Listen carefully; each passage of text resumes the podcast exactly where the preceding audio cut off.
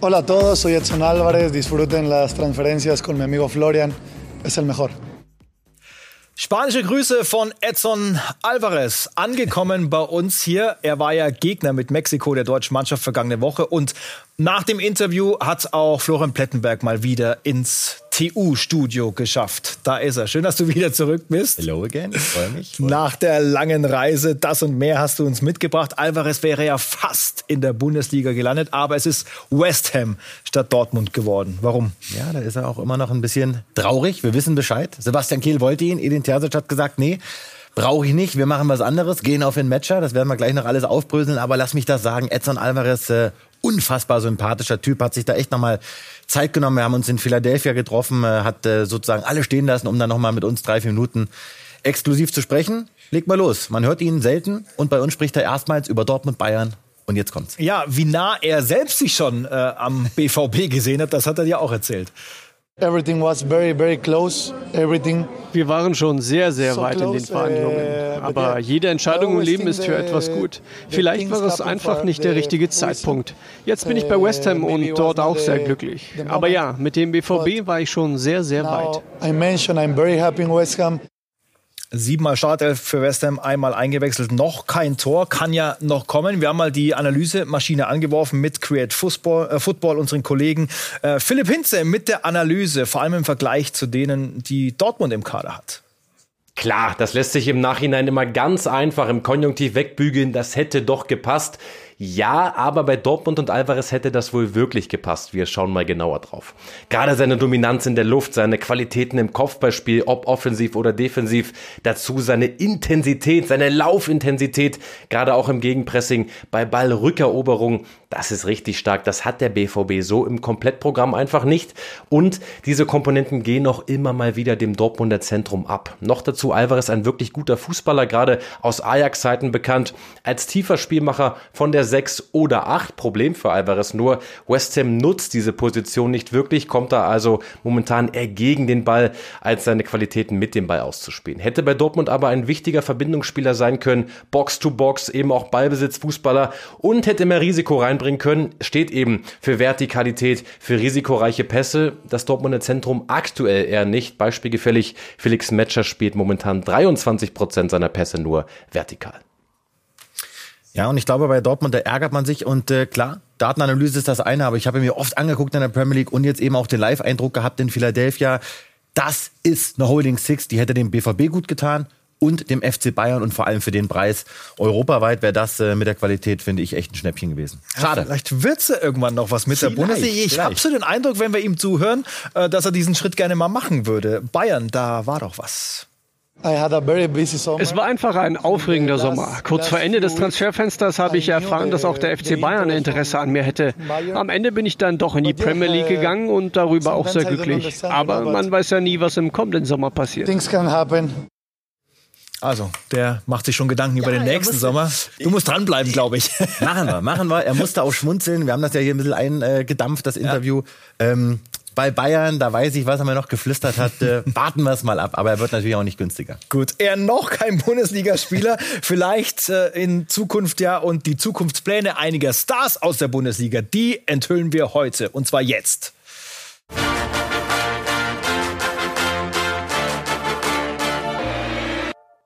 Heute in Transfer Update die Show. Für immer Bayern. Der Sprung auf die Insel oder soll es doch Real Madrid sein? Das ist der Musiala-Plan. Neues Vertragsdetail bei Girassi. So könnte Stuttgarts Lebensversicherung schon im Winter den Abflug machen. Und macht Nagelsmann Uedraogo erst richtig teuer? Das und mehr jetzt in Transfer Update die Show.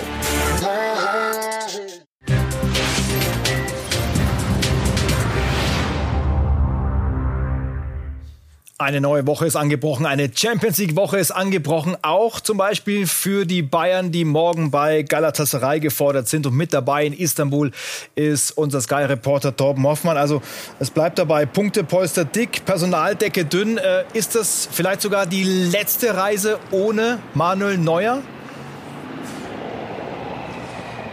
Ja, davon äh, kann man ausgehen, zumindest wenn man Thomas Tuchel genau zugehört hat. Also der Plan ist eigentlich, dass er dann im Heimspiel in der Allianz Arena am kommenden Wochenende gegen Darmstadt zwischen den Pfosten steht. Und wenn dann alles gut geht, ne? es ist ja auch immer die Frage, wie kommt Manuel Neuer nach so einer langen Verletzungspause wieder zurück, ähm, dann kann man schon davon ausgehen, weil wir alle natürlich auch wissen, wie ehrgeizig er ist und ähm, ich ihn ja auch schon einige Male im Training beobachtet habe. Das sieht sehr gut aus, sehr rund aus.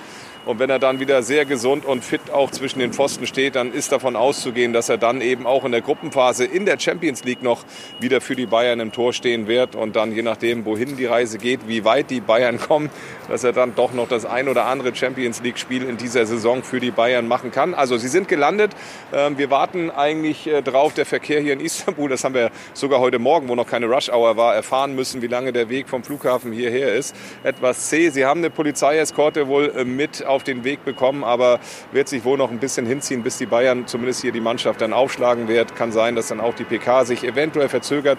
Das ist aber noch nicht ganz klar. Je nachdem, wie der Rekordmeister hier durch den geschmeidigen Verkehr in Istanbul durchkommt. ja, geplant also bei uns 1845 direkt äh, im Anschluss an die TU-Nachspielzeit wäre das mit Thomas Tuchel und Matthijs de Licht. Also Sie verpassen nichts bei uns, äh, auch zum Thema Champions League nicht. Danke, Torben, nach Istanbul.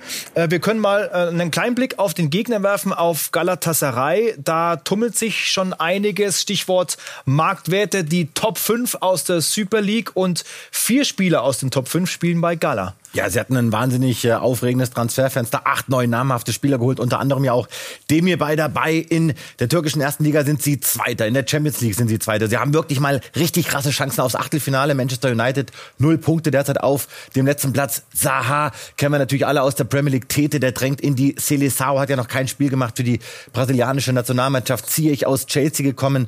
Dann hast du noch den dänischen Innenverteidiger Victor Nelson. Also die haben wirklich richtig Qualität und das wird für die Bayern echt eine Mammutaufgabe da in diesem Hexenkessel in Istanbul. Also Saha ist der Marktwert äh, Champion. Galatasaray 24,7 Tete bei 21,4 genauso wie Hakim Ziyech, um die ersten drei mal abzuhaken. Also da ist schon was zu tun für den FC Bayern. Jetzt wollen wir auf die Bayern schauen und auf den, der der Beste der Welt werden will auf Jamal Musiala. Jetzt äh, der erste deutsche Fußballer, der mit seinem Gesicht, mit seinem Namen für einen eigenen Schuh seines Ausrüsters steht.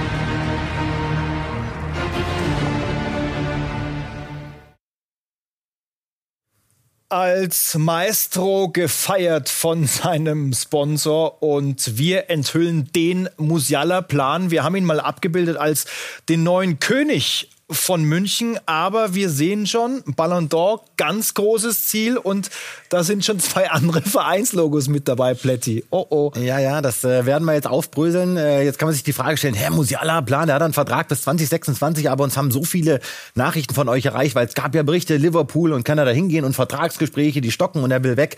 Das Ganze lösen wir jetzt auf. Wir sehen auf jeden Fall einen Jamal Musiala, der wird immer größer, immer mhm. bekannter, hat natürlich auch ein sehr, sehr starkes Management an seiner Seite mit Christian Schmid und mit Martin Weddemann. Äh, da muss man wirklich sagen, da wird ein guter Job gemacht, so wie wir hören.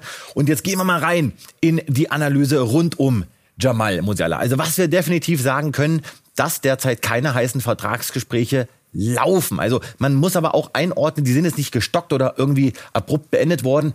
Die sind einfach noch nicht so richtig in Gang getreten, weil Musiala und weil eben das Musiala-Management jetzt auch noch keine Anstalten macht zu verlängern. Warum sollten sie auch? Musiala guckt sich das Ganze jetzt an. Sie sehen mal den frische Bilder hier vom Abflug nach Istanbul und nochmal, er hat einen Vertrag bis 2026. Da gibt's nochmal den Griff an die Nase und er weiß natürlich auch, der Vertrag, der ist ordentlich, aber für einen Spieler seiner Qualität kann man natürlich sagen, diese acht Millionen mit dieser dynamischen Gehaltsanpassung, ist das jetzt viel, wenig, mhm. ist natürlich Schweine viel Geld, aber im internationalen Vergleich gibt es natürlich Vereine, die können sofort mehr zahlen. Limitiert übrigens derzeit auf circa 9 Millionen Euro Jahresgehalt. Das mhm. ist so die Topgrenze im aktuellen Vertrag. Bedeutet, die Bayern müssen natürlich schon gucken, passen wir das jetzt nochmal richtig an? Werden wir da zweistellig?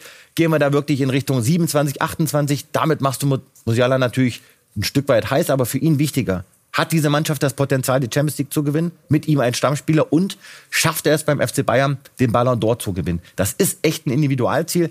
Das will er erreichen. Jetzt ist er ja noch dabei im Golden Boy Award. Da streitet er sich noch. Wir werden es live übertragen. Wann ja. haben wir es? Nächsten Montag ist es auf jeden Fall live bei uns hier im Programm bei Sky Sport News. Ja, werden wir, werden wir dabei sein. Das ist ein Kopf-an-Kopf-Rennen zwischen ihm und Jude Bellingham. Mhm.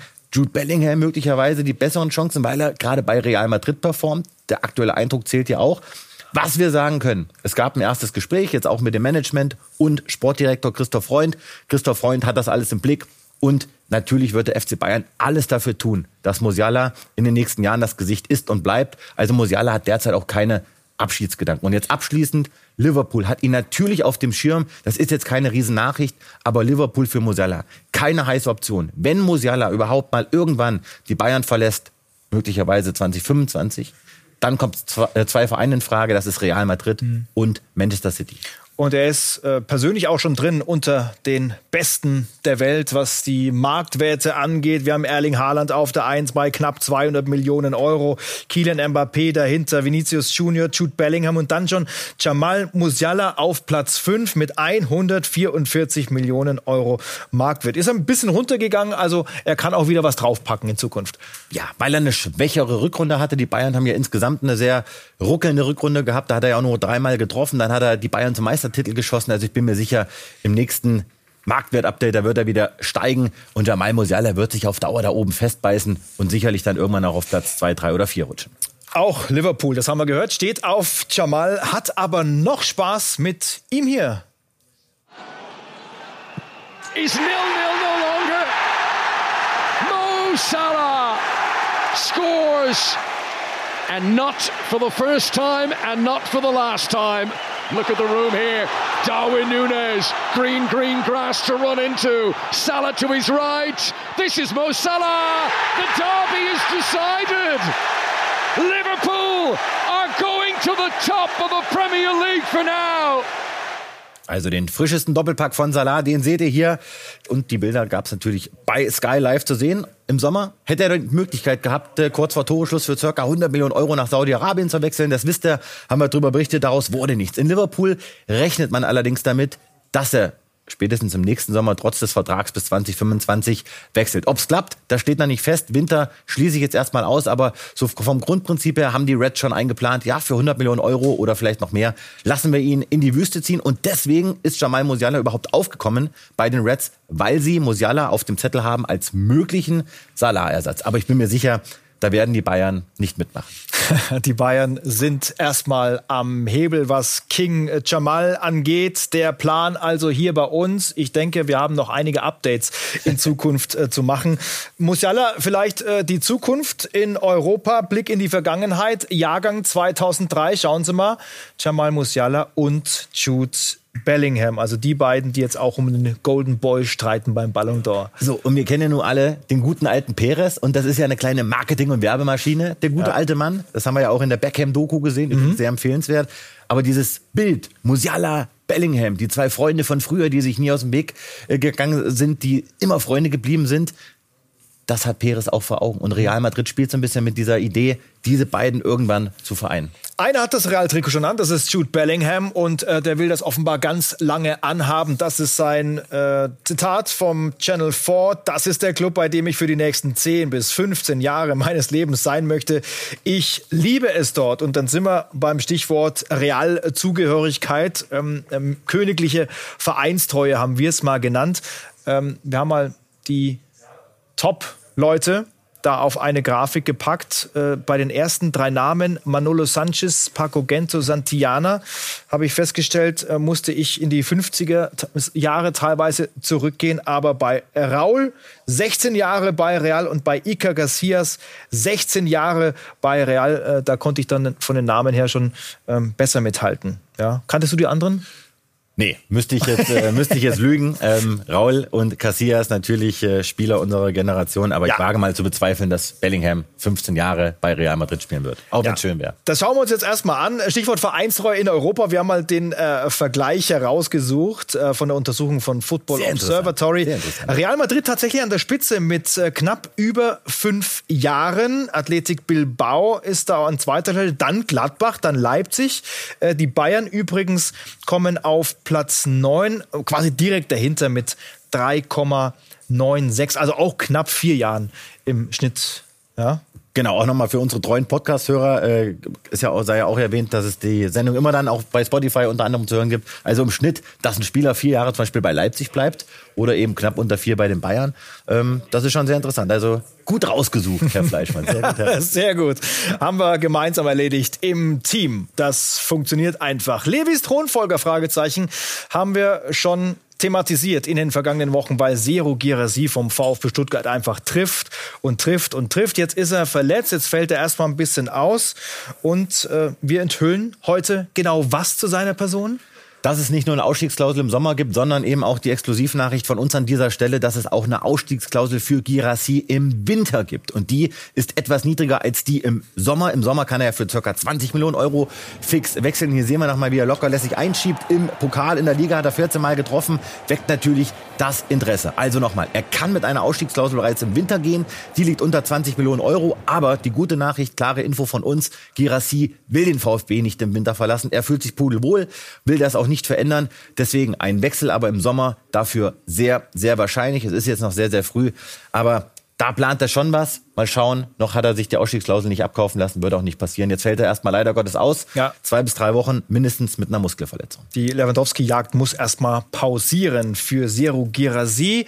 Nur das Neue zu ihm und dann das Neue natürlich zur VfB-Hierarchie. Ganz oben thronen Rainer Adrian und Klaus Vogt und darunter im operativen Geschäft des VfB Alexander Wähler als Vorstandsvorsitzender. Unten Fabian Wohlgemüt als Sportdirektor und das verbindende Glied der sogenannte Mr. X, äh, der fehlt einfach noch. Und dann die Frage natürlich an unseren VfB-Insider Dennis Bayer. Wer soll dieser Mr. X werden? Wie läuft die Suche und wie ist das Profil überhaupt? Das Anforderungsprofil für den neuen VfB-Sportvorstand, das steht. Es muss einer sein, der konzeptionell denkt, sich um die strategische, langfristige Kaderplanung kümmert und ein ganz besonderes Auge auf den eigenen Nachwuchs wirft. Gemeinsam mit einer Headhunting-Agentur sucht der VfB-Aufsichtsrat genau dafür die richtigen Kandidaten und wird erst danach in intensive Gespräche mit den Top-Leuten einsteigen. Ein paar Namen sind schon öffentlich geworden. Horst Held und Joti Schatzialexiou, mit denen hat man sich beschäftigt. Nach unseren Informationen finden sich aber für beide keine Mehrheiten im Verein. Bei Freddy Bobic hat man mal ganz locker angefragt, aber der hat schon signalisiert, nicht für den Job zur Verfügung zu stehen. Einer, der auch auf dieser Liste steht, der ist schon beim VfB und hat meiner Meinung nach in den letzten Wochen und Monaten ein hervorragendes Bewerbungsschreiben abgegeben. Sportdirektor Fabian Wohlgemuth kennt sich im Nachwuchs aus und hat es geschafft, innerhalb von nur wenigen Monaten einen Kader hinzustellen, der nicht um den Abstieg, sondern ganz oben in der Bundesliga mitspielt. Außerdem hat er ein exzellentes Verhältnis zu Trainer Sebastian Hoeneß und Vorstandsboss Alexander Werle.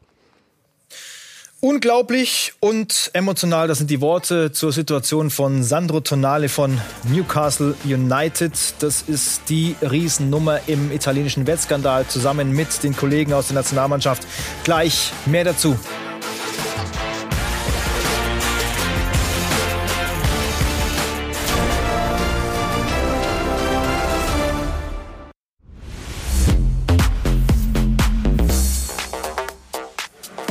Das ist Newcastle am Samstag, 69. Minute. Einwechslung von Sandro Tonali. Das Ganze unter tosendem Jubel. Also das ist eine Riesennummer mitten in seinem Wettskandal in Italien. Die Rückendeckung der Fans bleibt.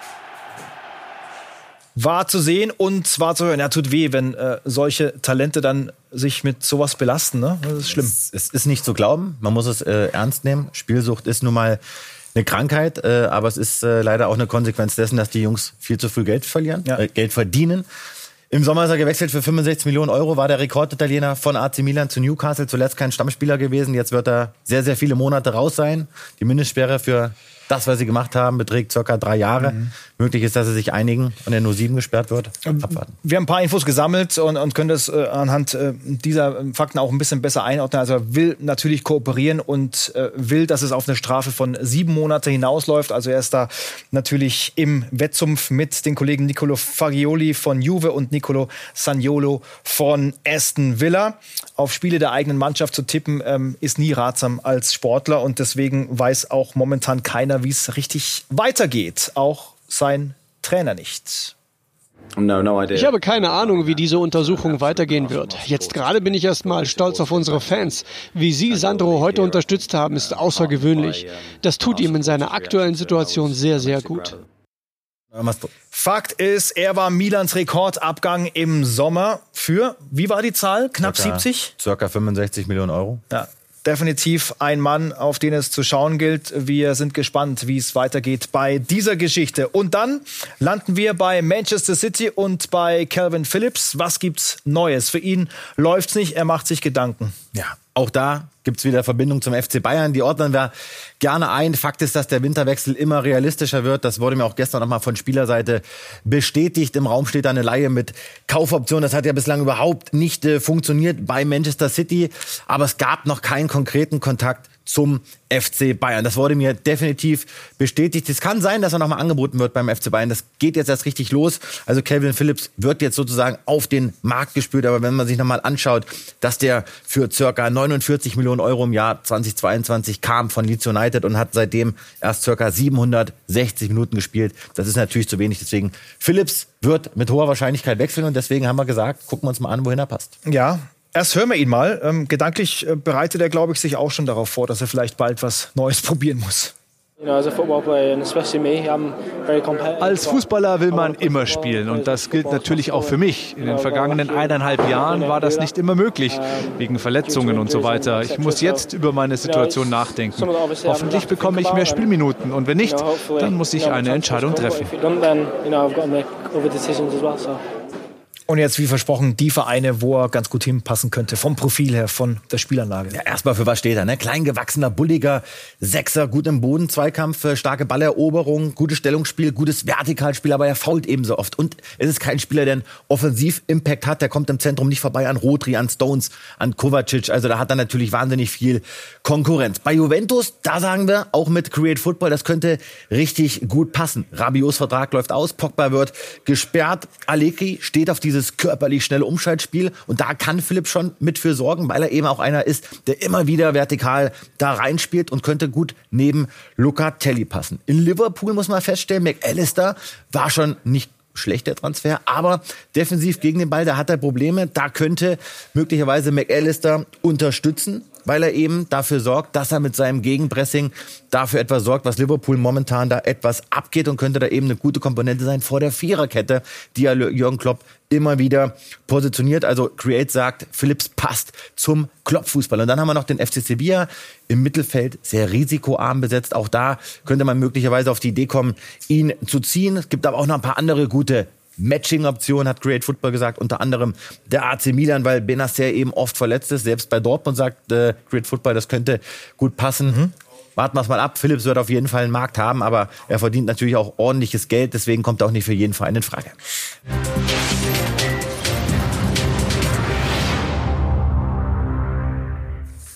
In der Bundesliga im Blick. Timo Werner jetzt, der spielt eine nicht wichtige Rolle bei RB und deswegen die Frage an Philipp Hinze, wer plant da wie?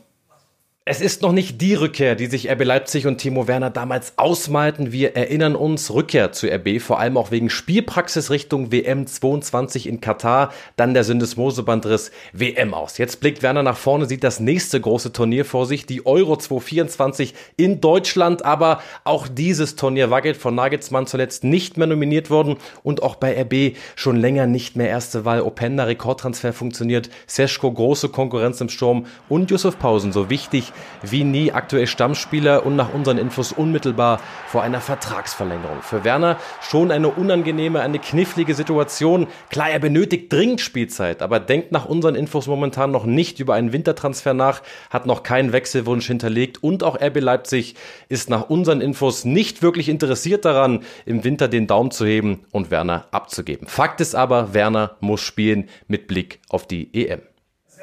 Und deswegen ziehen wir weiter zu Eintracht Frankfurt, denn es wurde berichtet, dass aber Eintracht Frankfurt auf der Liste steht. Das können wir definitiv dementieren. Frankfurt beschäftigt sich nicht mit Timo Werner. Dafür mit zwei anderen Spielern, die hoch im Kurs sind. Und wir fangen an mit einem Mann, den kennen wir aus der Bundesliga, nämlich mit Barrero von FS vom FSV Mainz 05 Luxemburger und er soll nach unseren Informationen Sebastian Rode 2024 ersetzen. Übrigens kein Karriereende geplant. Im Winter hat er gerade eine hartnäckige Wadenverletzung, aber da ist man optimistisch bei der SGE, dass das weitergeht. Barrero soll kommen, soll Rode ersetzen, weil er eben ein wahnsinnig guter Zweikämpfer und Balleroberer ist. Die Gespräche, die haben gestartet, aber er kann auch bei Mainz verlängern. Es ist ja nicht ganz klar, wie sich Barrero entscheiden wird. Die Frankfurter würden ihn gerne ziehen, würden ihn auch sehr gerne frühestmöglich ziehen, weil er eben ablösefrei ist 2024 Stand jetzt.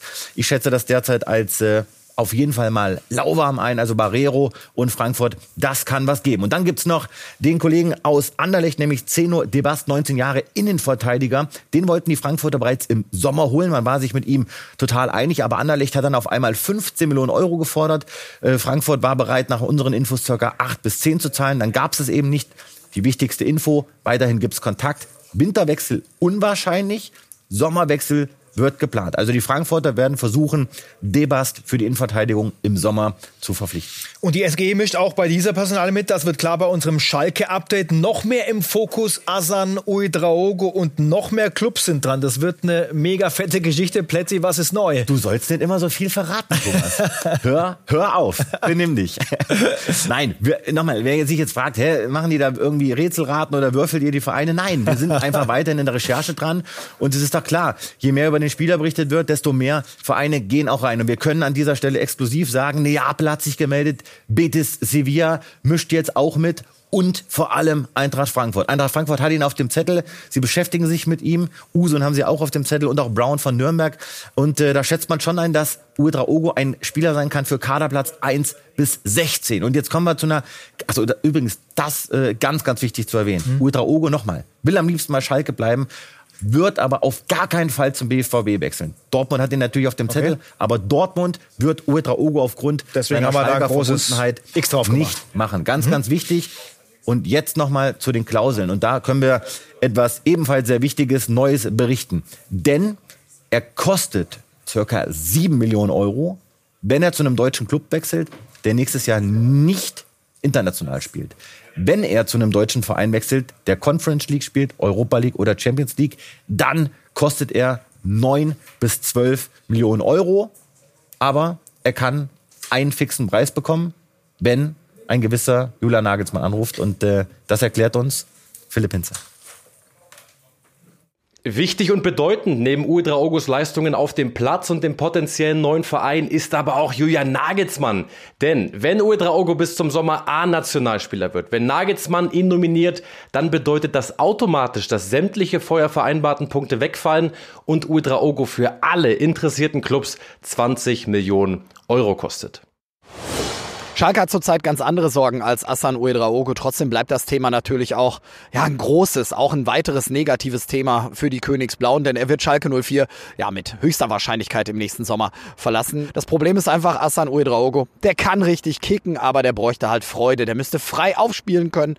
Das kann er alles nicht. Dafür ist die Situation zu schwierig. Für ihn einfach viel zu viel. Er ist überfordert. Er ist mit in diesem Abstiegsstrudel mit drin, in diesem Negativstrudel der Mannschaft und kann sich da gar nicht freischwimmen. Ganz im Gegenteil, er wirkt dann auch vollkommen überfordert und wird nicht mit seinen Leistungen auf sich aufmerksam machen können. Also insgesamt für Schalke und auch für Uedraogo eine ganz miese Nummer. So, das war Transfer Update die Show. Wir packen gleich noch was drauf. Und zwar bei Sky Sport News in der TU Nachspielzeit. Zum Beispiel zum Thema Jaden Sancho. Wir sagen, was wirklich Sache ist und wer wirklich dran ist. Stimmt's? Absolut. Ja, dann bis gleich.